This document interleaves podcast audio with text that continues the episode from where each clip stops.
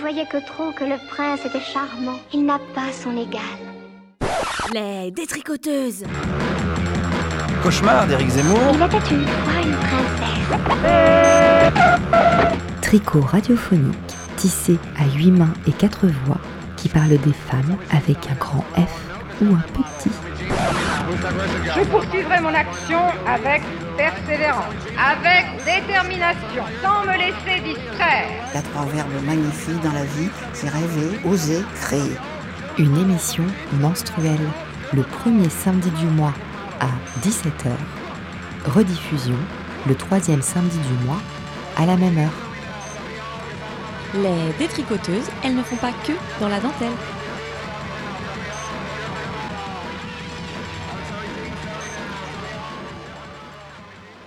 Bonjour, chères auditrices et chers auditeurs. On se retrouve pour une nouvelle émission des Détricoteuses, saison 2, sur les ondes de Jet FM. Aujourd'hui, c'est la première émission spéciale contributrice de la saison. Nous accueillons Pauline, Lucie et Claire. Salut les filles. Salut. Vous nous avez concocté de très beaux sujets autour du mot correspondance. Je salue aussi mes comparses Marianne et Julie. Salut. Salut. Et pour poser le décor, euh, je vais laisser la parole à Marjolaine, qui a enregistré un édito rien que pour nous. C'est plutôt marrant de faire un édito sur le thème correspondance en direct de la Réunion. Parce que moi, mine de rien, quand je réalise mes sujets pour les détricoteuses, j'essaye au maximum de couvrir les nouvelles facettes de mon identité en faisant parler les femmes de l'île. Et on va dire que c'est ma manière à moi de donner des nouvelles aux copines. Une correspondance sonore que je partage avec vous, mais aussi, je crois, une manière de faire correspondre et résonner l'histoire de ces femmes avec ma propre histoire. Des correspondances, on peut en voir partout. Des parallèles, des idées convergentes, des destins croisés, des schémas qui se répètent, mais aussi des courriers, des lettres, faisant office de traces, de mémoire. D'une parole souvent envolée ou confisquée, connue ou moins connue, mais qui à partir de situations intimes dévoile le monde tel qu'il est, tel qu'il est ressenti par les unes et par les autres. Frida Kahlo, par exemple, n'a cessé d'écrire à ses proches, ce qui nous laisse une bonne idée de qui elle était, et surtout les idées émancipatrices qu'elle défendait. N'est-ce pas avec des lettres que Jane Austen, autrice d'Orgueil et Préjugés, célibataire sans enfant, conseille ses trois nièces préférées en se livrant sur la vie des femmes avec bienveillance et sororité dans le recueil Du fond de mon cœur On pourrait aussi citer notre ami, IE, Georges, Georges Sand, qui à travers ses lettres nous livre une autobiographie détaillée sur 50 ans de sa vie. La jeune fille devient femme, puis vieille femme, mais continue d'écrire ses paroles, d'écrire qui elle est, de laisser son empreinte. Des empreintes, on espère en laisser quelques-unes sur le chemin des détricoteuses. Que ces empreintes soient éphémères ou non, nos correspondances sonores et nos échanges réguliers sont un outil d'expression indispensable à notre lutte, indispensable à nos réflexions. On adore les partages en collectif, et ça nos contributrices d'aujourd'hui l'ont bien compris. Elles font correspondre leurs univers et leurs voix avec les nôtres pour que chaque parole compte pour que le mot correspondant ne soit plus synonyme d'étranger, celui qui est loin de moi, mais plutôt de rapprochement, de convergence, ou pour reprendre la définition du DICO, de rapport de conformité. Bon, je vous l'accorde, la conformité, c'est pas vraiment notre truc. Mais si c'est pour balayer le patriarcat, on va quand même essayer. Bon baiser de l'île Bourbon, les gonzes. Merci Marjolaine, c'était un super édito. Euh, ça m'a même touché de t'entendre euh, nous adresser tout ça de là-bas.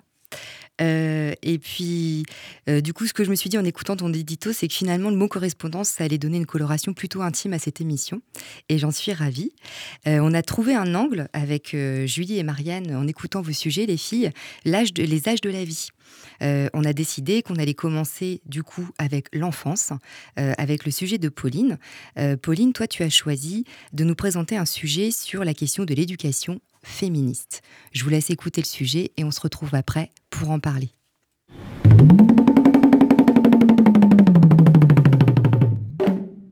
Ayant vécu quelques années en Afrique subsaharienne, j'ai voulu pour ce thème correspondance parler d'une auteure nigériane qui décline ce sujet de multiples façons. Correspondance entre l'Afrique et l'Europe, correspondance dans les rapports hommes-femmes, correspondance entre les femmes, correspondance intergénérationnelle, etc. Son livre, Cher Ijawele ou un manifeste d'éducation féministe, m'est tombé entre les mains. Et là, je me suis dit que j'avais sept ans de retard. Pourquoi? Parce que ce livre de Chimamanda Ngozi Adichie s'adresse à une future maman, future maman d'une petite fille. et qu'étant moi-même maman d'une petite fille, j'aurais bien aimé le lire avant sa naissance. Donc la future maman de la petite fille, qui est aussi une amie de l'auteur, demande à Shimamanda des conseils pour bien éduquer sa fille dans une dynamique d'égalité de genre. Elle veut lui transmettre de belles valeurs, une solide estime d'elle-même et la notion de son pouvoir personnel d'action dans le monde.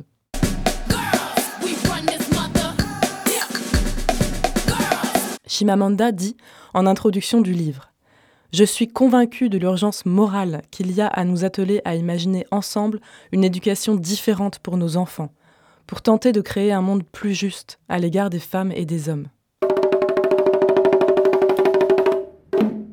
C'est donc un livre d'urgence pour un monde plus juste. Rien que ça.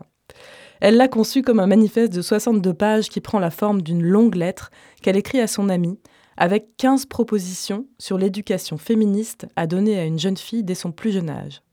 C'est une correspondance fournie, éclairante, toujours écrite avec beaucoup de bienveillance et de respect. Exit le ton moralisateur, docte ou jugeant. Elle conseille et suggère, doucement mais fermement. Tout d'abord, un petit mot sur l'auteur. Shimamanda est une écrivaine nigériane née en 1977. Elle a fait ses études littéraires et artistiques aux États-Unis, où elle a vite été repérée pour ses premiers écrits. Sensation de la jeune scène littéraire africaine, classée par Jeune Afrique parmi les 50 Africains les plus influents, présentée comme une grande africaine, elle a reçu de nombreux prix dès la publication de ses premiers romans. Icône féministe, porte-voix des questions de race et de genre, porte-parole de l'Afrique, Shimamanda Ngozi Adichie est aujourd'hui une star internationale.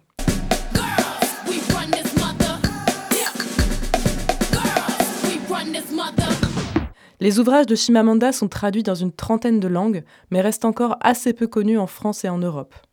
Elle vit entre Lagos et Washington.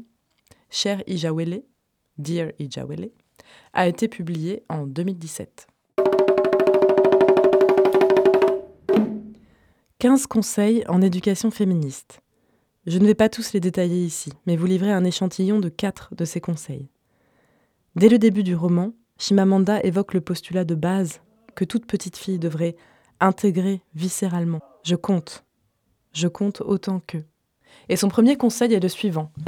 En tant que maman, sois une personne pleine et entière. Elle y parle du double statut de la femme contemporaine, travailleuse et mère. Pour elle, il n'y a pas à choisir. Il n'y a pas à être une mère parfaite, une amante fatale, une copine loyale, une femme de ménage à temps partiel et une businesswoman en acier. Elle le dit clairement et c'est non négociable. Débattre de la capacité d'une femme à tout gérer ne m'intéresse absolument pas.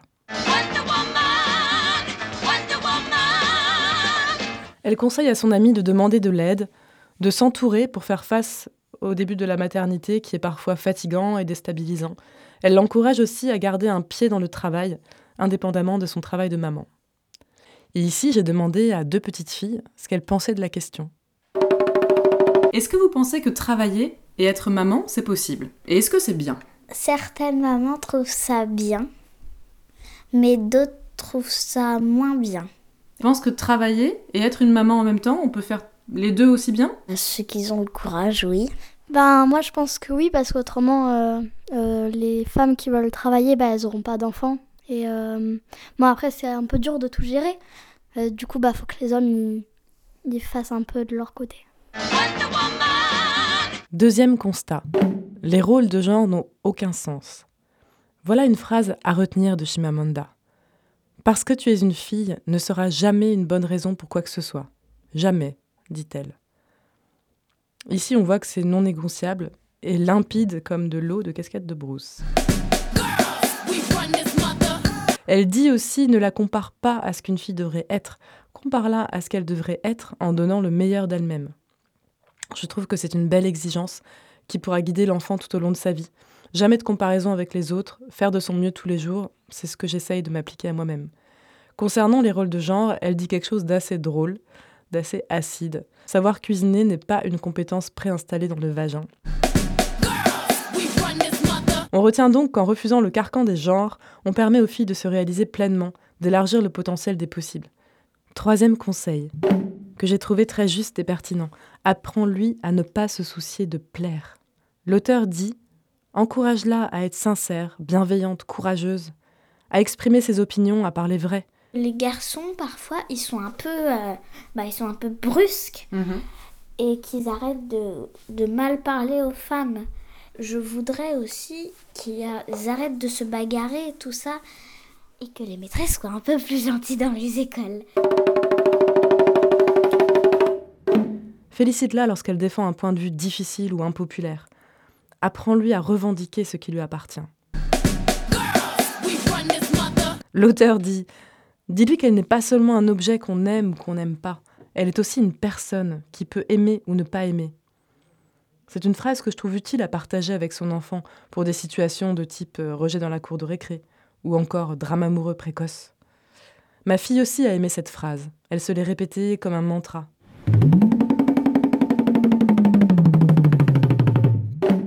Quatrième et dernier conseil.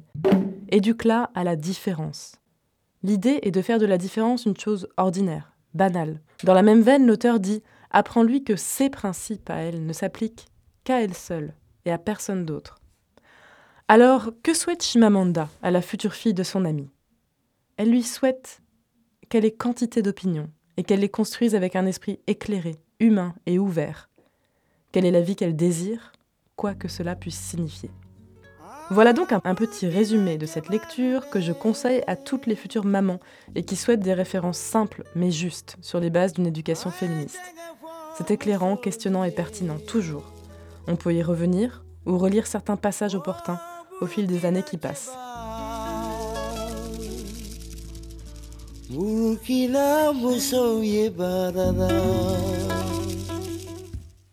Vous êtes bien chez les détricoteuses et nous venons d'écouter le sujet de Pauline autour du mot correspondance. Euh, bravo Pauline, je te félicite parce que c'est ta première création sonore de ta vie entière. Merci. Donc je sais que ça a été euh, un peu une péripétie. Un euh, peu, un peu. un petit ah. peu. euh, oui, un petit peu, un petit peu délicat et un petit peu long et aussi euh, assez décourageant parfois. Mais finalement, euh, Mais t'as kiffé en fait. j'ai carrément kiffé. J'ai carrément kiffé à fond. Et je ne regrette rien. Ah. Mais, euh, mais j'avoue que j'ai eu quelques petits doutes euh, au passage à certains moments. Voilà. Bah, en tout cas, je pense que ça a donné envie aux auditrices et aux auditeurs de le lire. Moi, en tout cas, j'ai envie de, de lire le livre. Je me suis un petit peu renseignée euh, sur l'autrice et je trouve qu'elle a quand même un, un franc-parler. Oui. Et alors j'adore parce qu'elle, elle donne une définition très simple en fait hein, du féminisme. Elle dit être féministe, c'est comme être enceinte, tu l'es ou tu ne l'es pas. Exactement. Et exactement. Il n'y a pas de négociation. Souvent, c'est comme ça. Voilà. Et dans la première version du montage, j'avais inclus cette phrase où elle disait euh, en fait, c'est pas compliqué d'être féministe, tu l'es ou tu l'es pas. Il y a pas, voilà. Euh, Soit tu reconnais euh, l'égalité pleine et entière entre les hommes et la femme, soit, soit non. Et donc voilà, il n'y a pas de, de- y a pas de féminisme light parce qu'elle parle à un moment dans son livre. Je ne l'ai pas évoqué là, mais d'une définition du féminisme light, euh, voilà. Et elle explique qu'en fait, ça n'existe pas. D'où l'importance euh, de transmettre des choses dès l'enfance. euh. Mm. Et alors toi, tu dis que tu as 7 ans de retard. Oui, Alors bon, j'ai été surprise parce que j'ai rencontré ta fille. Qui est, qui est super. c'est vrai. Et, et du coup, je me posais cette question si tu avais lu ce livre, Mm. qu'aurais-tu fait différemment? Bah, je pense qu'il y a des choses que j'aurais. En fait, disons que je pense qu'il y a, des, substrats, il y a des choses souterraines que j'ai j'ai bien assimilées, intégrées parce que je me suis intéressée au sujet depuis longtemps, parce que j'en ai parlé, parce que j'ai lu. Mais euh, quand j'ai lu ce livre, il y a vraiment des évidences qui me sont parues voilà, de manière beaucoup plus forte, radicale, beaucoup plus claire. Euh, comme par exemple le fait de lui dire euh, qu'elle peut rien en avoir à faire de plaire, euh, que vraiment elle doit pouvoir s'affirmer même dans des postures qui sont inconfortables. Et ça, c'est des choses où je pense que moi, j'ai pas poussé les choses aussi loin avec elle. Et, récemment, elle m'a justement fait part, ma fille, de, soucis, de un tel veut que je joue avec, avec elle, mais moi, j'ai pas envie et j'arrive pas à lui dire. Je me sens obligée de le faire et, je me suis dit, ouais, il y a peut-être des petites cases que j'ai ratées dans euh, une affirmation de soi un peu plus. euh, voilà, un peu plus radicale, un peu plus puissante. J'aurais, peut-être plus pu euh, faire ça de manière un peu plus poussée, quoi. Voilà, c'est ce que je me suis dit. Et du coup, c'est elle qu'on entend? Alors on l'entend, euh, oui, on l'entend à un moment quand elle dit euh, que celles qui ont le courage, euh, que celles qui ont le courage peuvent travailler et être maman. et elle dit aussi que les garçons sont un peu brusques et qu'elle en a marre qui, se bagarrent et qui crient sur les femmes. Voilà, c'est elle à ce moment-là. D'accord. Parce que justement, je me disais qu'elle avait quand même. Enfin, du coup, je savais pas si c'était ta fille ou. Euh, mais que cette petite fille avait déjà la représentation qu'en fait, une femme, euh, quand elle est maman et qu'elle travaille, elle va forcément être surchargée. Oui, tout à fait. Et en fait, c'est aussi un moment qui a été que moi j'ai coupé au montage, mais où elle dit la plupart des mamans, quand elles rentrent le soir à la maison, quand elles travaillent beaucoup, elles sont fatiguées et elles sont énervées. Et du coup, euh, c'est difficile elle, le dit, ça j'ai coupé, mais c'est difficile, je pense, pour une maman de travailler et d'être maman. Voilà, donc euh, bon, j'ai pas pris ça personnellement, mais quand même, je me suis dit bon, euh, voilà l'image qu'elle a en tout cas euh, d'une maman travailleuse. Il, faut du courage, elle dit, et elle a raison, je pense. Elle a, tout, elle a raison, c'est sûr, oui, oui. Mais, mais c'est vrai que de voir que les deux, les deux, du coup, elle et l'autre jeune fille qui a interrogé, dit aussi la même chose, dit que c'est que voilà, grossièrement, la maman, ne pourra pas tout faire si elle n'est pas aidée par, euh, par le père, quoi, ou par un homme, une figure masculine. Donc, il y a quand même cette, euh, ce même écho des deux filles que euh, tout faire seul, c'est dur et qu'il faut être courageuse. Donc, pour moi, le fait qu'elle soit aussi raccord là-dessus, c'était assez frappant. Voilà. Du coup, en écoutant ton sujet avec les filles, on a pensé à un livre qu'on n'a pas lu, mais on pense qu'il euh, qui est sûrement utile, d'utilité publique. Alors, je me souviens plus de l'autrice. Tu te souviens, toi, euh, Julie? C'est Aurélia Blanc c'est ça Tu seras un homme féministe, mon fils, puisque euh, ce qui est aussi important, c'est euh, d'éduquer les petites filles, mais aussi d'éduquer les garçons. et ça commence tout mm. petit euh, quant à leur comportement qui peut être très sexiste dès le plus jeune âge. Et que, et que oui, je pense que c'est important de le lire. et il y a une émission, si vous voulez l'écouter, sur les, dans les couilles sur la table qu'on cite souvent, voilà, avec elle qui en parle. Et d'ailleurs, je tiens à dire aussi que c'est ça, c'est parce que ça peut paraître un peu autoritaire. Enfin, je me disais ça comme ça, de dire qu'il faut éduquer les enfants, mais en fait, c'est d'abord les parents. Parce qu'en fait, c'est des livres qui ouvrent quand même euh, les yeux aux parents de mmh. leur propre représentation, de ce qu'ils peuvent transmettre. Enfin, je pense que c'est aussi des livres qui, qui permettent, euh, voilà, aussi de d'abord de travailler sur euh, les parents, de ce qu'ils peuvent transmettre à leurs enfants. Oui, tout à et pour qu'après eux, ils puissent se positionner dans l'existence, en mmh. fait. Parce qu'il y a quand même des choses inconscientes dans, dans ce qu'on a reçu en fait en termes d'éducation qu'on transmet sans le vouloir et qui et qui sont pas toujours clairs en fait. D'où euh, d'où ce que je disais tout à l'heure, le fait que euh, parfois il faut pousser la réflexion un peu plus loin que oui, on donne des bases féministes globales et ça va. En fait non, il y a des choses qui ne serait-ce que dans des attitudes corporelles, des petites réflexions comme ça, des choses auxquelles on fait pas attention. Il y a des choses qui nous échappent et je pense qu'ils vont pas dans le bon sens. Enfin, je dis pas ça dans un sens euh, moralisateur ou pour se. Je pense simplement qu'il faut être vigilant et que lire ce genre de livre, ça remet un peu dans dans une dynamique euh, que moi je trouve euh, voilà, vertueuse, intéressante et constructive. Quoi. Donc, euh. Est-ce que les filles, vous voulez réagir? Parce qu'après, on va devoir passer à un autre sujet. ben, moi, j'ai trouvé ça très intéressant, merci. C'est super. Je connais l'autrice, mais pour le livre Americana, qui a eu beaucoup de, de succès, en tout cas plus médiatique que celui-là, j'ai l'impression. Donc euh, moi j'irai courir acheter euh, ce livre. Et euh, je retiens deux citations qui sont quand même assez impactantes. Parce que, tu ne, parce que tu es une fille ne sera jamais une bonne raison. J'adore, je le garde. Et savoir cuisiner n'est pas une compétence née dans le vagin. Enfin, je, je réinterprète, mais c'est installé dans le vagin. Donc voilà, je, je retiens particulièrement ça et, ce livre. Merci. juste pour préciser, on me l'a dit il n'y a pas longtemps encore, que parce que tu es une fille. Pour rire, mais quand même. Ça faisait longtemps, mais voilà. Je vous propose qu'on fasse une petite pause musicale avec un morceau que tu as proposé, Pauline. So why, so why, so why, so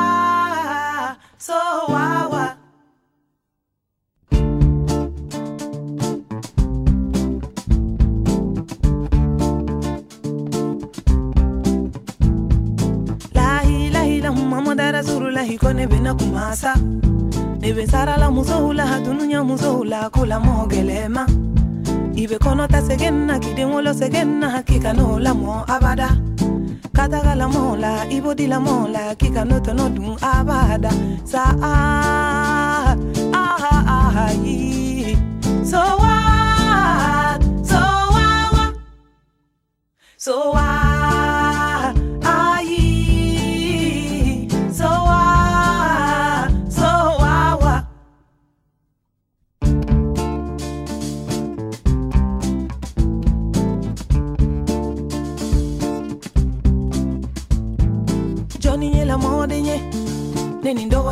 mondaine.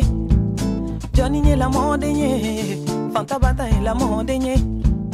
No manyanema, calamonia pony, duma la mon cordo. Johnny est la mondaine. Nenny doni la mondaine. Iwoloteni bibolo, ikanadika tala mola. Idemuzomani bibolo, ha. tala mola. Denjemani bibolo, ikanadika tala mola.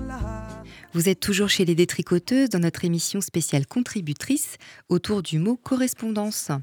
Passons à l'âge adulte avec ton sujet, Lucie. Euh, bah, je te laisse euh, la parole pour euh, le présenter. Et oui, merci de mettre en perspective que c'est un sujet de, de femme adulte. Je ne l'avais pas vu comme ça, mais c'est vrai. alors moi, je viens de l'intituler instantanément, là, comme ça, Camino, parce que ça veut dire je marche et ça veut dire chemin et c'est un mot en espagnol. Et que quand j'ai entendu que vous faisiez une émission sur le mot correspondance, euh, je me suis rendu compte que j'avais déjà une correspondance, une correspondante, pardon, qui est française, mais pour, euh, autant avec elle, je correspondais toujours en espagnol parce qu'on s'est rencontrés là-bas. Et euh, ça m'a paru évident que, que j'avais des choses à, à, échanger avec elle, puisqu'on parle toujours des choses profondes du quotidien, mais jamais du quotidien. Donc je vous, je vous laisse euh, écouter notre euh, correspondance. Donc c'est une amie qui s'appelle Marion. Salut Marion. Je suis contente de te contacter avec ma voix, avec des sons. Ça ne sera que la suite d'une correspondance qu'on a entamée euh, alors que nous étions deux jeunes étudiantes en Erasmus à Saint-Jacques-de-Compostelle en Espagne. Pour cette première lettre sonore, ben, je voulais te raconter mes vacances. On a marché, on était en Écosse, on a pris la route du West Highland Way, c'est 95 miles, ça doit faire 150 km, sur un chemin qui part de Glasgow et qui va dans le nord-ouest vers euh, Fort William, une ville où passe le train à vapeur, le fameux, celui de Harry Potter. Mets-toi dans l'ambiance. Nous sommes dans les Highlands, dans le nord de l'Écosse. La végétation est basse, les montagnes sont des grosses collines espacées, verdoyantes d'un vert fluo en fonction de la lumière du jour. Le ciel est gris quand il n'est pas noir, quand il n'est pas bleu avec quelques nuages. Quand il n'est pas traversé par un arc-en-ciel, il est traversé par des pluies, des grosses averses. Et là, bah, je marche. Donc il faut que tu imagines des bruits de pas. Tu les entends? Une voix à l'intérieur qui me dit mais je marche, je, marche, je, ne fais que ça, je suis obsédée par la marche, à chaque vacances je pars en randonnée, j'ai marché 980 km sur le chemin de Compostelle, mais toi aussi, tu as fait le même chemin. J'ai marché 200 km sur le chemin de Stevenson, j'ai marché encore 150 km sur un autre itinéraire de Compostelle, de Montpellier à Pau. J'ai marché sur la vallée du Célé, entre Figeac et Cahors. Je marche, je marche, je suis obsédée par la marche. Et alors que je marche au milieu de Highlands, je comprends ce qu'a pu ressentir Forrest Gump quand il a commencé à courir et qu'il n'a pas pu s'arrêter. Est-ce que je marche pour toutes les colères qui ne sont pas sorties au bon moment? Pour les larmes que je n'arrive plus à faire couler? Pour ma culpabilité vis-à-vis de ce monde? Mon impuissance face aux migrants en détresse que je croise chaque jour sur mon chemin à Nantes? Aux femmes battues, humiliées, voire violées, séquestrées, abusées, brimées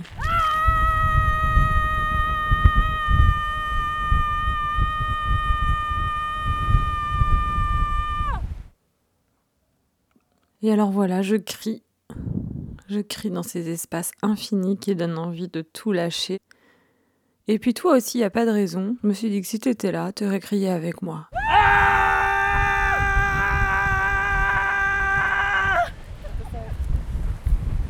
J'ai des fois pensé qu'une de mes prochaines randos pourrait être caritative, une marche qui serait utile pour défendre une cause, et c'est celle des femmes abusées qui me vient. Chez toi en Inde, où les femmes ont un statut particulier. Je me demande s'il y a des initiatives de ce genre. Randonnent-elles? Seules Sont-elles libres de pouvoir marcher? Hâte d'avoir de tes nouvelles à plus de 6900 km d'ici à vol d'oiseau. À très vite.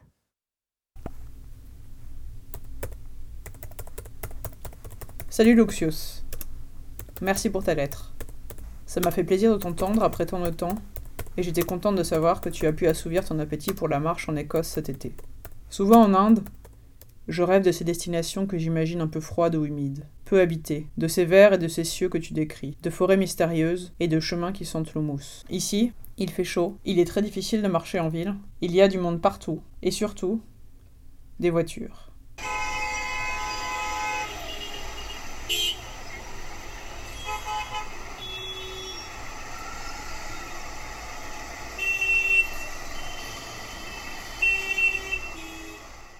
Je me souviens de lorsque j'ai marché sur le chemin de Saint-Jacques, dans tes pas d'une certaine manière. Un soir, dans un gîte pour pèlerins, notre hôte a tenu à ce que nous expliquions tous pourquoi nous marchions sur le chemin. Je me souviens que j'avais dit vouloir marcher en grande quantité. J'avais la sensation, et l'envie, de marcher encore beaucoup plus, beaucoup plus loin, beaucoup plus vite, beaucoup plus fort. C'était ma manière de crier. Lorsque j'étais rentré, j'avais l'impression de m'être libéré. En Inde, il y a des chemins de pèlerinage, mais ceux dont j'ai entendu parler sont très fréquentés. C'est difficile, je pense, d'y trouver la paix que tu me décris. C'est difficile en fait d'être seul dehors, et ça l'est bien plus, bien sûr, pour les femmes. Il y a un parc pour la préservation de la biodiversité à 30 minutes de chez nous en voiture. C'est le meilleur plan pour s'aérer et se dégourdir les jambes aux alentours. Tu rigolerais. Les sentiers sont goudronnés, et en faisant minutieusement le tour du parc de manière à y faire une balade la plus longue possible, on peut marcher 40 minutes. Bon courage à la biodiversité. La dernière fois qu'on y est allé, c'était la deuxième, j'avais pris un couteau suisse dans ma poche au cas où on se ferait importuner. J'ai passé ces fameuses 40 minutes de marche, les doigts crispés sur le couteau, en me disant que de toute façon, une si petite lame ne servirait à rien. Une Française qu'on a rencontrée à l'ambassade nous a dit qu'elle s'était renseignée sur le port d'armes à feu pour aller se promener dans cet exact même parc. Quand j'ai raconté ça à une amie basque qui est une militante féministe, elle m'a dit que c'était parfois plus dangereux qu'autre chose de se servir d'une arme à feu. Ou alors, il faut être super entraîné. Je ne sais pas quoi en penser, mais je ne me suis pas acheté de pistolet, et de toute façon, on n'est jamais retourné marcher là-bas. Je vais nager pour me défouler. Je crois que je suis une des seules femmes à venir nager seule. Mais j'ai l'impression que les maîtres nageurs et tous les hommes qui soient autour de la piscine me déshabillent du regard à chaque fois. C'est super désagréable mais au moins je sais que je renvoie l'image d'une femme libre et indépendante. Je les méprise tous, et je suis sûre que je nage plus vite qu'eux. Tu vois, les combats à mener ici sont énormes. Mais ils sont complètement grévés dès le départ par ce sentiment de danger qu'il y a partout, dès que tu sors des rôles et des lieux que l'on veut bien laisser aux femmes. Et bien sûr, je parle en tant que privilégié. Je me déplace en voiture, donc j'échappe aux hordes de frotteurs dans les bus. Dans le métro, c'est un petit peu mieux, il y a un wagon réservé aux femmes. Comme je vis avec une femme, mon mari ne me bat pas dans l'indifférence générale. Comme je suis née en France, mes parents n'ont pas envisagé de m'enterrer vivante à la naissance, car il faudrait plus tard verser une dot à mon époux pour conclure un mariage arrangé. Comme je ne suis pas mariée, je ne suis pas devenue l'esclave de ma belle-mère. Heureusement aussi, je n'ai pas divorcé, car un sort pire encore m'attendait. L'Inde est un pays compliqué, et je n'aime pas la caricaturer, mais il n'y fait pas bon être une femme. Ne te sens pas coupable, chère Lucie. Ta vie est peut-être moins difficile que celle d'autres, mais tu tends toujours la main à un monde meilleur. Prends soin de toi, à bientôt, je t'embrasse.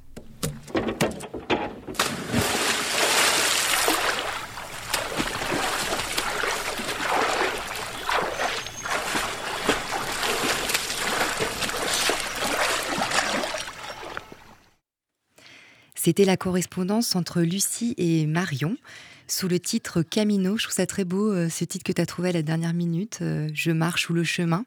Je trouve que ça va très très bien avec euh, ce que ça dit. J'ai beaucoup aimé cette contribution. et en fait, la première chose que je me disais, c'est qu'en en fait, elle, donne vraiment à entendre que s'approprier pour une femme les espaces extérieurs, c'est toujours une conquête. Voilà, ça peut être euh, jouissif, euh, pacifiant, euh, mais aussi laborieux et parfois même terrifiant. c'est vrai que le contraste entre vos deux expériences de marche est assez frappante. Et du coup, ça me donne envie de citer une autrice.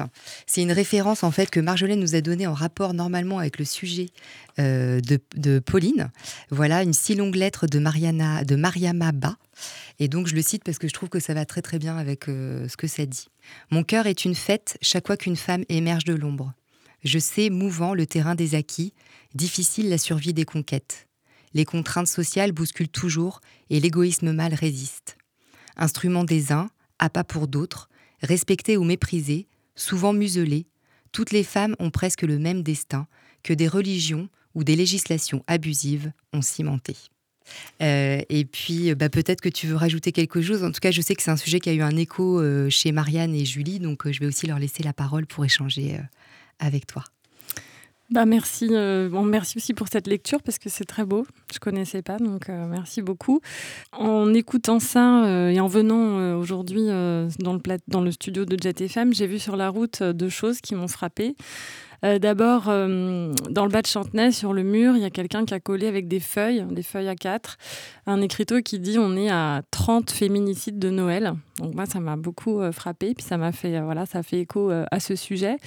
Et puis à la radio, ben, j'apprenais la mort d'une jeune femme bangladesh qui a été brûlée vive aujourd'hui par six hommes, dont son prof, parce qu'elle l'avait accusé de l'avoir agressée. Donc euh, voilà, ça faisait euh, terriblement écho, même là j'en tremble encore. Euh, je crois qu'en fait, oui, dans notre quotidien, ça montre aussi que ben, pour les femmes, ça nous touche beaucoup. Je ne sais pas pour les hommes, mais en tout cas, moi et puis ma correspondante Marion, ben oui, ça nous touche, ça nous concerne dans les, les actions du quotidien, dans les actions de conquête ou de libération dans l'espace naturel et public. Et voilà, je me dis aussi que la prochaine fois, ça sera peut-être l'occasion de faire un sujet euh, sur les points positifs, peut-être autour du féminisme. on, a, on a plutôt focalisé sur les choses qui avaient à changer, mais parce que parce que c'est présent, parce que c'est là. Mm. Et puis, euh, puis je voulais remercier évidemment Marion qui, qui s'est prêtée au jeu, euh, que j'ai un petit peu aidé à habiller voilà, au niveau sonore la lettre, mais surtout pour, son, pour la qualité de, de, de, sa lettre, parce que je m'attendais pas du tout à ce qu'il y ait un écho aussi fort alors qu'elle était en Inde. J'imaginais bien que la condition de la femme elle allait pas être très dithyrambique sur la question, mais euh, je m'attendais pas à quelque chose euh, voilà, d'aussi puissant. Donc merci Marion et merci aux détricoteuses pour l'invitation. Bah, moi, pour revenir à un truc moins, moins douloureux, c'était euh, le rapport à la marche parce mmh. que moi aussi, j'aime beaucoup marcher et que cet été, je suis partie seule marcher dans la montagne et que, et que ça a fait écho à plein de choses en moi et et notamment aussi ce que peuvent renvoyer les gens qu'une femme qui part seule marcher, en fait, ça va pas du tout être euh, les mêmes remarques que si c'est un garçon qui le dit. Et que tout de suite ça va être beaucoup de d'un côté bienveillant mais oh, attention tu es sûr que tu ne vas rien t'arriver etc et en marchant je me disais mais en fait la forêt ou quoi ce n'est pas genré. Enfin il t'arrivera les mêmes choses que tu sois un homme ou une femme. Tu reviens aux choses de base qui sont exactement les mêmes que tu sois un garçon ou une. Voilà si tu es face à un ours tu n'auras pas plus de chances de t'en sortir si tu es un homme enfin et voilà, enfin, ça m'a posé toutes ces questions. On me dit qu'il y a quand même une différence dans la façon dont on est perçu et dans ce qu'on fait. Et, voilà. Mm. et puis c'est quand même inquiétant parce que ça projette que l'homme a, peur pour la femme. Ça veut bien dire qu'il il voit peut-être plus de danger pour la femme quand même. C'est peut-être pas évidemment de l'ours ou de l'arbre que la femme a à craindre, mais de, ses congénères. Et, euh, moi, en effet, sur mon expérience du, chemin de Saint-Jacques, eh ben, c'était toujours les hommes qui me disaient Mais tu es partie toute seule. Alors je disais Je sais pas ce que c'est toute seule, je sais seule ce que c'est, mais toute seule, ça va être encore pire. et, carrément, et le peu de moments, parce que moi je suis pas quelqu'un qui, qui, qui, a peur dans la vie, mais le le petit moment que j'ai pu avoir un tout petit peu peur, en effet, c'est parce que euh, il y avait un homme qui pouvait être euh, seul euh, près de moi aussi. Enfin voilà, et que finalement, mmh. le, bah voilà, ce qui, ce qui peut faire peur, c'est l'autre en fait, et l'autre qui est un homme. Et puis sur les expériences de marche, moi, je pense que de en fait, j'ai observé plus, dans mes expériences, plus de femmes qui marchaient seules que d'hommes qui marchaient seuls. Voilà juste pour les, pour les observations. Donc ça a beau euh, sembler euh, dangereux pour certains hommes, mais en tout cas, ça se fait. Peut-être un besoin de revenir à soi-même. De... Probablement. Hmm. Ouais, moi je trouvais que c'était assez, hmm, assez sensible aussi dans, toi, ta partie, la lettre que tu adresses, euh, de cette question de marcher pour quelque chose, tout ce que ça amène comme réflexion, d'association libre pour vraiment après venir sur quelque chose finalement d'assez dramatique, mais il n'y a pas que ça qui t'a traversé. Et oui, je trouve que c'est quand même cet espace-là de liberté que toutes les femmes n'ont pas dans le monde, parce que c'est à ça aussi que je pensais en écoutant ton CG, c'est que quand même la première leçon du voyage, c'est quand même de nous montrer que voilà l'émancipation des femmes est vraiment à conquérir partout. Enfin, c'est quand même la chose à laquelle on est confronté souvent quand même quand on part en voyage en dehors euh, de l'Occident. Et il y a de plus en plus de podcasts en fait euh, de voyageurs qui, qui sont sur le web en fait et voilà que ça peut être aussi des moments euh, je veux dire au-delà de, la, découverte et des sujets négatifs il y a aussi quelque chose de, magnifique en fait dans, le fait de pouvoir se déplacer et de marcher et moi je vous conseille un podcast qui s'appelle les baladeurs alors c'est marrant parce qu'au début je pensais que ça s'appelait les baladeuses j'ai mis euh, une éternité à retrouver parce que je ne voulais pas que ce soit les baladeurs mais c'est ça et c'est fait par des femmes, par contre. C'est réalisé par euh, deux femmes. Et ça s'appelle Les Baladeurs. Et c'est vraiment des voyages. Là, écouté ça hier soir. Franchement, c'est vraiment d'une grande qualité. Et ça, ça montre vraiment tout le pouvoir, en fait, de bah voilà, de partir avec un sac à dos. Et puis là, c'est vraiment des gens, voilà, et c'est des expériences folles, quoi. Des gens qui partent euh, sur des glaciers, des choses comme ça. Enfin voilà, si vous avez envie de retrouver cette jouissance-là, euh, je vous conseille d'écouter ça. Je vous propose qu'on fasse une deuxième pause musicale. Si vous n'avez pas d'autres choses à, à rajouter. Donc visiblement non. Donc là, c'est un morceau. Donc là, on a choisi un morceau que Claire nous a proposé. Ça s'appelle Gilbert de Claire, je ne me trompe pas. Hein. Et c'est du magnifique duo Mansfield Tia.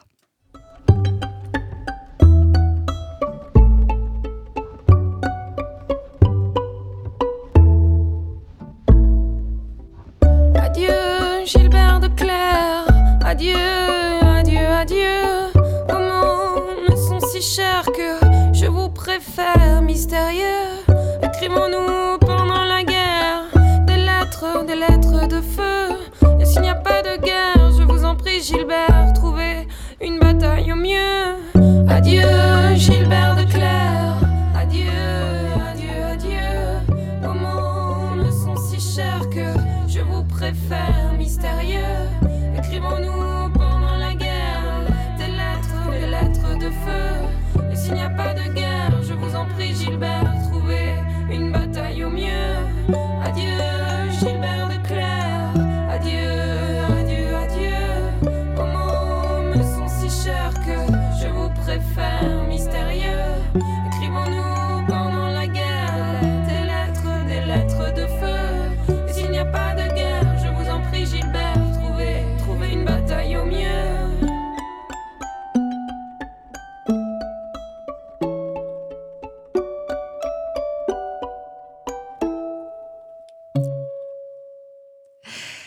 Comme je les aime, c'est Mansfield Tia.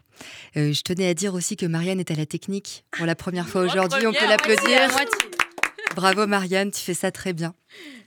Vous êtes chez les détricoteuses. Euh, bah, si vous venez d'arriver, c'est dommage. Voilà, vous avez loupé euh, deux super sujets de nos, contributri- de nos contributrices autour du mot correspondance. Mais vous allez pouvoir écouter le sujet de Claire. Euh, alors là, on passe, euh, parce qu'on a pris l'angle des âges de la vie, et donc on passe euh, à la vieillesse. Et ben, je vous laisse écouter. Moi, je vous dis juste attention, émotion garantie.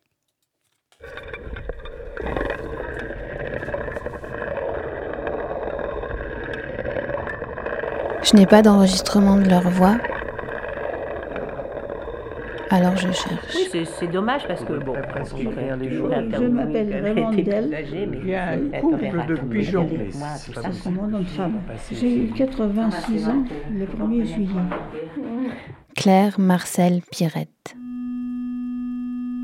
Pour l'une, on m'a dit que ce que j'avais gardé d'elle, c'était la forme de ses doigts et sa tendance à l'inquiétude. Pour l'autre, c'est plutôt la finesse et la blancheur de sa peau et sa tête à chapeau.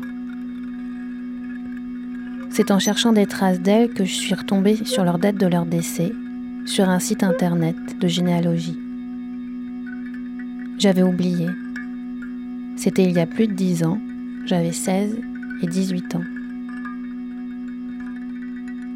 Pour des raisons obscures de brouillage familiaux, je n'étais pas allée à l'enterrement de Marcel. J'étais en revanche à celui de son mari, Roger, mon grand-père. Je me souviens qu'il y avait plein de monde, et même des représentants de l'État, puisqu'il avait été gendarme. Je me demande s'il y avait du monde à l'enterrement de Marcel. En tout cas, pas son fils, mon père, qui pour des raisons obscures de brouillage familiaux n'y avait pas été. Il disait comme un argument qu'il n'était pas croyant. Mais elle, elle l'était, Marcel. Elle disait le petit Jésus, dont elle portait la croix minuscule perdue entre ses seins. J'y étais, mais je me souviens à peine de l'enterrement de Pierrette. J'ai gardé une bougie en plastique rouge que je n'ai jamais rallumée et que je regarde tous les jours sans vraiment la voir.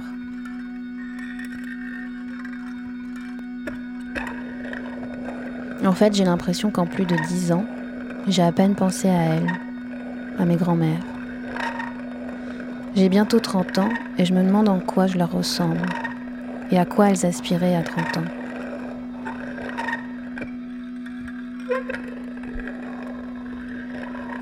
Tout le monde peut laisser une trace. Aujourd'hui sur Internet ou en faisant des documentaires sonores. Il y a des milliers d'années en dessinant dans des grottes. On garde des traces de la vie des gens depuis toujours.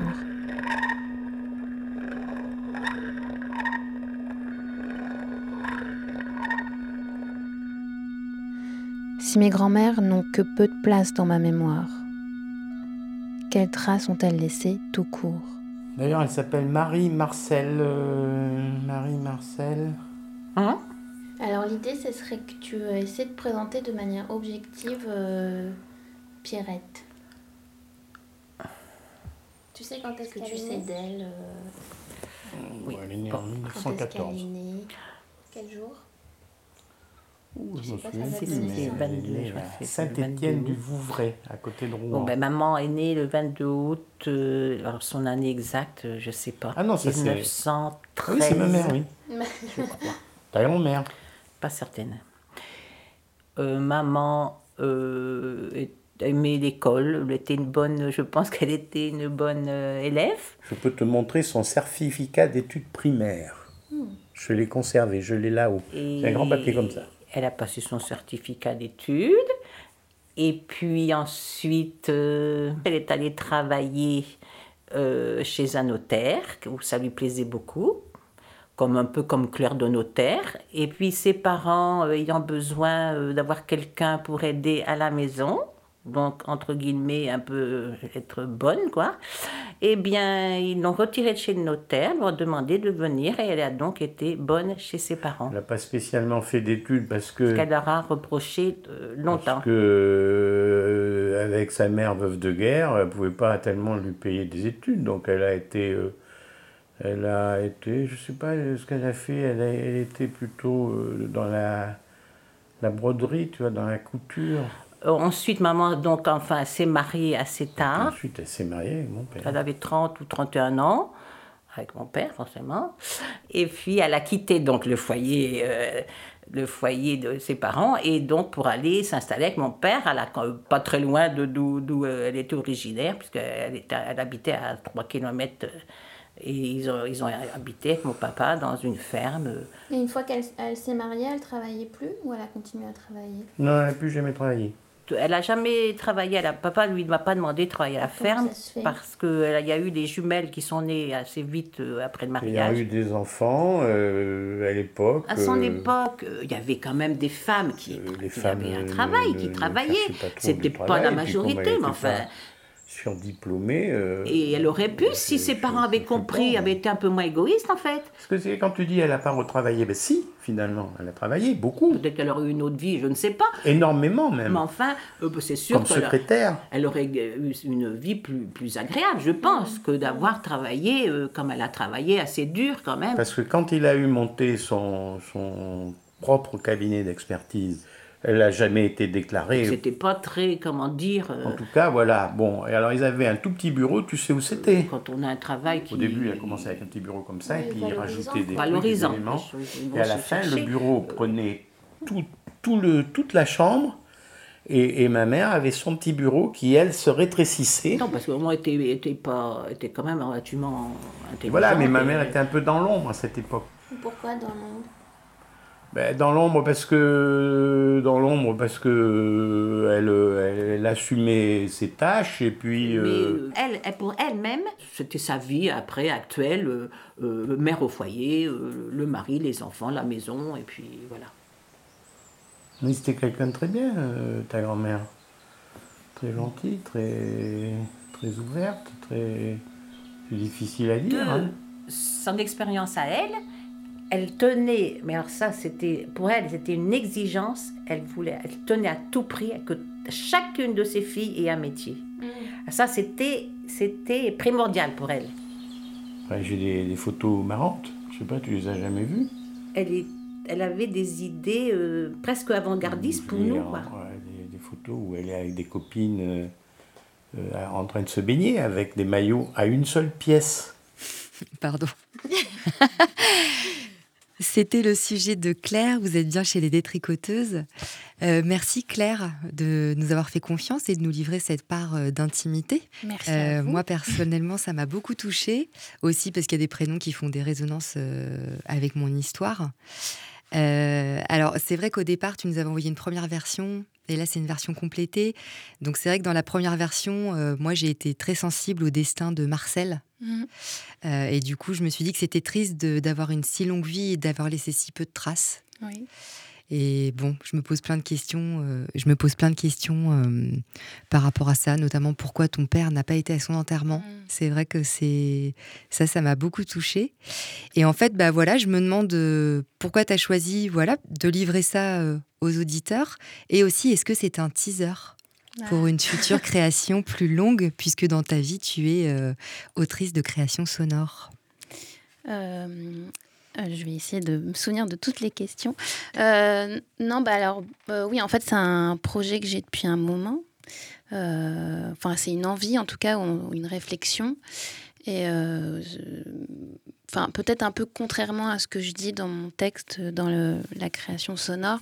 Ça fait pas dix ans que j'y pense plus, mais ça va faire peut-être, oui, je sais pas, trois, quatre ans que assez régulièrement euh, comme des ça ponctue un peu euh, ma, mes pensées de euh, peut-être l'âge avançant quoi de me dire tiens si j'avais grandi bah, à l'époque où elles, ont grandi, à quoi ma vie aurait ressemblé?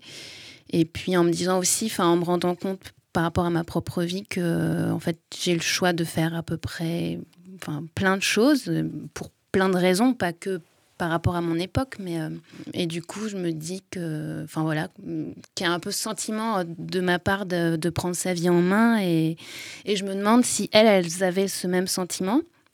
Donc c'est vraiment une interrogation. Et parallèlement à ça, c'est lié, mais euh, justement, bon c'est un peu prétentieux de vouloir laisser une trace, mais je pense que c'est humain en même temps. Oui.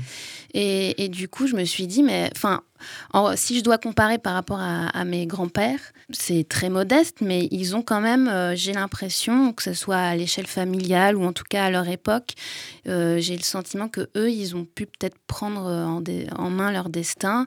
Il y en avait un qui était gendarme et qui a fait la guerre d'Algérie, donc qui a été impliqué dans la grande histoire entre guillemets, et puis ensuite qui a fait euh, une autre profession et jusqu'à très tard, quoi. Donc il, était quelqu'un entre, encore une fois entre guillemets. Et, euh, et mon autre grand-père, il était éleveur euh, de, moutons et de chevaux. Et il a fait beaucoup de courses, donc il, y avait quand même l'idée d'exister euh, dans un domaine. Et, et je dis, sais pas du tout mon propos de dire que mes grands-mères n'ont pas existé, mais en fait, je me suis dit, tiens.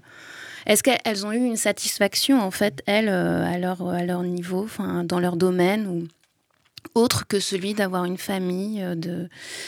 Et, euh, et, en fait, bah, ça a été compliqué euh, de, de me lancer et de poser des questions à mes parents parce qu'en fait, bah, je me suis rendu compte qu'on n'en parlait presque jamais, ou alors c'était toujours des anecdotes ou comme, comme disait mamie Marcel, un peu en, en rigolant, quoi, des choses qui nous font plaisir, mais on n'en parle pas vraiment. Et, et, d'ailleurs, enfin, merci de m'avoir mis le pied à l'étrier parce que euh, je me suis dit que, enfin, même si ça devait en rester là, euh, ou même euh, si le documentaire, au final, la création sonore n'est pas bonne, ou j'en sais rien, en tout cas, j'étais contente d'avoir eu cette conversation. Et, mmh. et ce qui m'intéressait aussi, c'était de montrer à quel point eux, c'est presque leur parole devient presque plus importante que vraiment ce qu'était la vie de mes grands-mères. quoi. Mmh. C'est la façon dont ils les voient, eux. Et euh, enfin, je m'amuse un peu avec. Euh, Mais ça, c'est des traces aussi, justement. C'est ce que je me disais en mmh. écoutant. Et ça rejoint un peu le sujet de, de Pauline sur la question de, de, de ce qu'on transmet. Mmh. Et en fait, euh, alors ça, je pense que c'est plutôt Pierrette, là, parce qu'à un moment donné, ta mère, elle s'emballe, c'est beau. Enfin, ouais, quand même, elle a compris ça. Que, que, sa mère, ce qu'elle lui a transmis, c'est quand même ce, ce souci d'indépendance, que ses filles aient chacune un travail. Euh. Mm. on sent que quand même derrière, même si les choses ne sont pas dites, c'est quelque chose qu'elle a vraiment saisi. Euh, et elle le dit, je trouve, enfin, c'est beau dans sa voix parce qu'il y a vraiment quelque chose, voilà, de presque d'une révolte mm. quand elle le dit. C'est donc ça, c'est une trace en fait. Enfin, ça, enfin, je trouve que ça donne un élément de. Bah, je pense que, enfin, même si là, je, je, mélange un peu les deux destins, elles n'avaient pas du tout les mêmes euh, personnalités Et puis effectivement, en plus, ça m'a donné tort entre guillemets parce que c'était pas, c'est ni tout blanc ni tout noir. Enfin, il y a, il y a des choses. Enfin, voilà, que j'avais déjà entendues, mais qui peuvent aussi être plus positive que le portrait que je me faisais de tout ça. Et aussi, ce que je trouve intéressant pour euh, rester dans la thématique, enfin, c'est pas anodin du tout la façon dont mon père parle de sa mère et dont ma mère parle de sa mère. Enfin, je pense que c'est assez clair. Euh, après, c'est des personnalités et tout, mais il y a. Oui, ma mère, je pense que bah, forcément, elle elle a peut-être reçu ou elle a su recevoir peut-être davantage de choses. J'en sais rien. Je veux pas préjuger de ce qu'ils ressentent ou ce qu'ils en retiennent, mais je trouvais intéressant. En tout cas, euh, j'ai tenté de le faire ressortir. Mm. Euh, que voilà, ils vivaient pas du tout la, même transmission, quoi. Et ce que je trouve intéressant aussi. Il y a vraiment un beau sujet à creuser euh, sur la dimension privée et la dimension plus historique moi, ça m'a hum, fait penser à la trace des femmes euh, dans l'histoire qui a souvent été euh, effacée ou, euh, ou en tout cas qui est éparse. Les archives du féminisme, enfin aujourd'hui, enfin, elles sont très difficiles à regrouper. Elles sont, c'est des notes personnelles, des albums de famille, des, des, des, des, carnets d'adresses, enfin voilà, des choses qui ne sont pas écrites dans les grands livres. Et en fait, c'est exactement ça. C'est cette génération de grand-mères, même si elles travaillaient, elles travaillaient beaucoup. Mmh elles n'ont pas laissé euh, une trace euh, institutionnelle ou euh, honorifique quelque part. Et du coup, il faut retisser quelque chose de la voix, de, des souvenirs, des photos. Enfin. Mm. Et du coup, il y aura un, beau, joli, enfin une jolie création à faire, enfin qui est déjà faite, mais du coup à développer. Non, mais il y a un beau. Du danger. Ah oui, allez, bah oui, bon, c'est éloigné, mais du coup à Angers, donc tout près de chez nous, euh, on a euh, une des euh, une des deux grandes archives féministes en France en fait. Enfin, il y en a une grande à Paris et une à Angers là depuis depuis les années 2000. Et, et voilà, c'est une bah, l'image de l'histoire du féminisme, elle est très diverse en fait, faite de beaucoup de documents différents, des objets, des des choses euh, à, aller fouiller, quoi. En tout cas, on peut aller, on peut aller la consulter. Ouais, elle est à euh, l'université d'Angers et euh, il vaut mieux les contacter, mais oui, elle est, elle est consultable. Ouais. Bah, pour compléter, si on a le temps, moi je vais, je vais dans le même sens et j'ai beaucoup aimé aussi ton sujet. Et ça m'a fait penser, en fait, d'avoir croisé les deux destins. Je, me suis imaginé que certainement c'était des personnes et des personnalités différentes, mais on voit vraiment que socialement, il y a une, c'est la tragédie grecque presque. C'est en fait c'est la fatalité, quoi. Il va se passer ça. Et puis, euh, mais du coup, euh, tu poses la question de l'existence et je me dis, bah, elles ont existé partout sauf dans la, société euh, euh, institutionnelle, comme tu disais Marianne, euh, dans, peut-être dans l'histoire avec un grand H aussi, mais en fait, ben, elles donnent naissance, elles éduquent, et en fait, elles sont un peu associées à la tradition orale. Tu dis que dans ta famille, on dit, bah, comme disait mamie, voilà, ça, ça donne un peu quelque chose de... C'est une autre couleur, en fait. Je pense que c'est vraiment aussi à, apprécier et pas à déprécier, mais on se rend compte que, voilà, socialement, il y avait, il y avait moins de place, ou en tout cas, il fallait jouer des coudes, d'autant plus pour se faire une place. Quoi. Merci, j'ai beaucoup aimé ton intervention. non mais c'est vrai. non mais parce que je trouve que c'est important de resituer ces choses-là et que de toute manière c'est une réalité, même encore maintenant euh, dans, les, dans la famille en fait, que quand même euh, les, les, femmes, elles ont cette culture de l'oralité, de mettre des mots sur les choses. Ça reste quand même un privilège aussi féminin, il faut bien le dire. Euh, voilà. Yes. Et il y a des privilèges aussi et qu'il faut pouvoir le dire. Et eh ben on arrive à la fin de notre émission. Oh. C'est dingue ça. bah oui, oh, on aurait bien discuté encore un peu. C'était super. Merci les filles. Je suis vraiment très contente. Euh, alors pour conclure, on a quand même des petites choses à vous dire. Euh, notre prochaine émission, alors ça, on est très contente. Ce sera en direct le samedi 7 décembre à 17h. Ouh. autour du mot pipeau. Euh, les filles, est-ce que vous souhaitez parler de nos prochaines émissions avec des contributrices parce qu'on a des appels à faire eh bien oui, tout à fait. Pour le mois de janvier, on, a, euh, on recherche encore euh, une contributrice pour le mot fièvre ou un contributeur pour le mot fièvre et qui sera également enregistré en direct le 4 janvier, presque pour la nouvelle année. Ce sera la, la fête chez les tricoteuses. Ce sera la fièvre, Ce carrément. la fièvre. On aura très chaud dans le studio, préparez-vous malgré l'hiver. Et voilà. Et en mars, bah, ça chauffera encore puisqu'on cherche des contributrices pour Cocotte Minute. Oui. Voilà. Hein. donc n'hésitez pas à nous contacter sur notre Facebook ou sur notre adresse que je ne l'ai détricoteuse 91.2 gmail.com. On croit. Beau. Donc, euh, bah, essayez. Allez sur Facebook. Allez sur Facebook, sinon on vous répondra rapidement. Euh, on va faire un petit tour euh, des actus. Je crois que toi, Claire, tu as une actualité.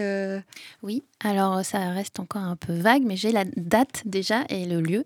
C'est le 21 novembre, le soir, au 10. Et donc, ça sera un spectacle radiophonique autour de la question de l'effondrement. Voilà, finalement, c'est pas si vague. Que, que tu fais seule Alors non, oui, je, oui, très bonne question. Je ne serai pas seule. Il y aura donc Emmanuel Siré qui est comédien et Luca Pizzini qui est ingénieur du son et créateur sonore. Très bien. Et alors nous aussi, on a quelque chose à annoncer. Le 13 novembre, est-ce que tu veux le dire Oui, alors c'est une info hors des tricoteuses, mais qu'on se permet. C'est de l'autopromo. On fait, d'autres choses en dehors, on n'a pas que les détricoteuses dans la vie. Eh bien, on a réalisé, entre autres avec euh, Laure, euh, une fiction sonore qu'on a le plaisir de diffuser le 13 novembre au bar Le Masque autour de 20h. Venez vers 19h30. Et c'est une soirée qu'on a décidé de placer sous le signe de l'humour. Donc il y aura mhm. également d'autres choses de notre sélection euh, d'amis, on va dire, euh, qui seront euh, diffusées également pendant cette petite soirée. voilà. Et du coup, je resitue que la création, nous l'avons faite aussi avec deux autres collègues, Gary et Luc. Voilà. Voilà. Et moi, j'en profite pour, euh, pour vous dire aussi qu'en novembre, euh, à Paris, il y a les journées le, 17, le 16 et le 17 novembre, il y a les journées de l'école de la cause freudienne, parce que moi, je suis euh, très dans la psychanalyse, donc je fais de la promo. voilà, et le titre, c'est Femmes en psychanalyse. voilà, c'est une journée, ça fait un an qu'on travaille sur ce thème-là. Donc, il y a un blog, Femmes en psychanalyse, où vous pouvez retrouver des textes, voilà, pour prendre plein de recul par rapport à cette question et être surprise ou surpris. On a aussi réalisé une émission avec Pascal Massiot dans la quotidienne la semaine dernière et vous pouvez retrouver le podcast euh, sur le site de JetFM. Eh ben, écoutez, je vous propose qu'on se quitte en musique avec une musique qui a été proposée par Lucie je te laisse dire le titre. C'est Walk on the Wild Side. Vous allez reconnaître la reprise par Alice Fibilou. Euh, j'ai trouvé que c'était la féminité, la liberté incarnée. C'est une jeune femme d'une plus jeune génération que la mienne en tout cas. Et euh, voilà, elle. Euh, en lien avec. elle s'exprime et la marche. Et c'est surtout oui juste pour le titre parce que le fond voilà, juste pour le titre pour Walk on the Wild Side, mais pas pour pour le, le contenu qui parle de sexe, de drogue et de plein de célébrités. voilà. Donc bonne écoute. Et à bientôt. À bientôt. Et salut les filles, merci. Merci, hein. merci. à bientôt.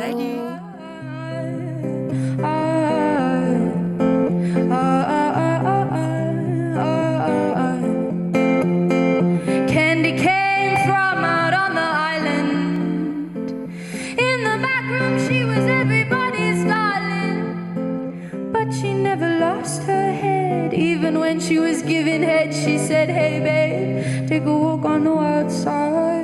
Said, Hey babe, take a walk on the wild side. I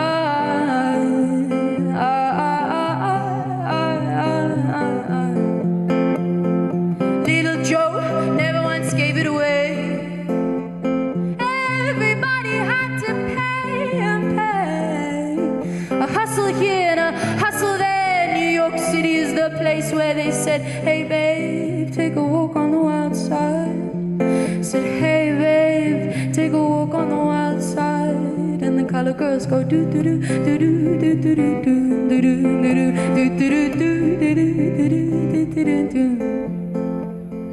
Sugar Plum Fairy came and hit the streets, thank you. Looking for soul food and a place to eat. Went to the Apollo, you should have seen him go, go, go. They said, Hey, sugar, take a walk on the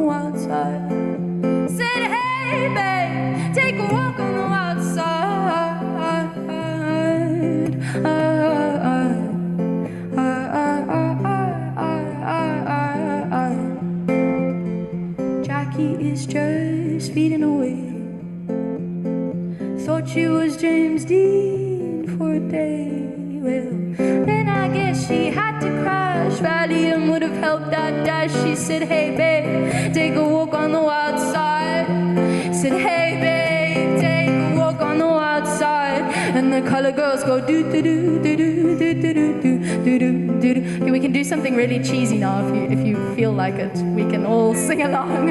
I know it's lame, but why not?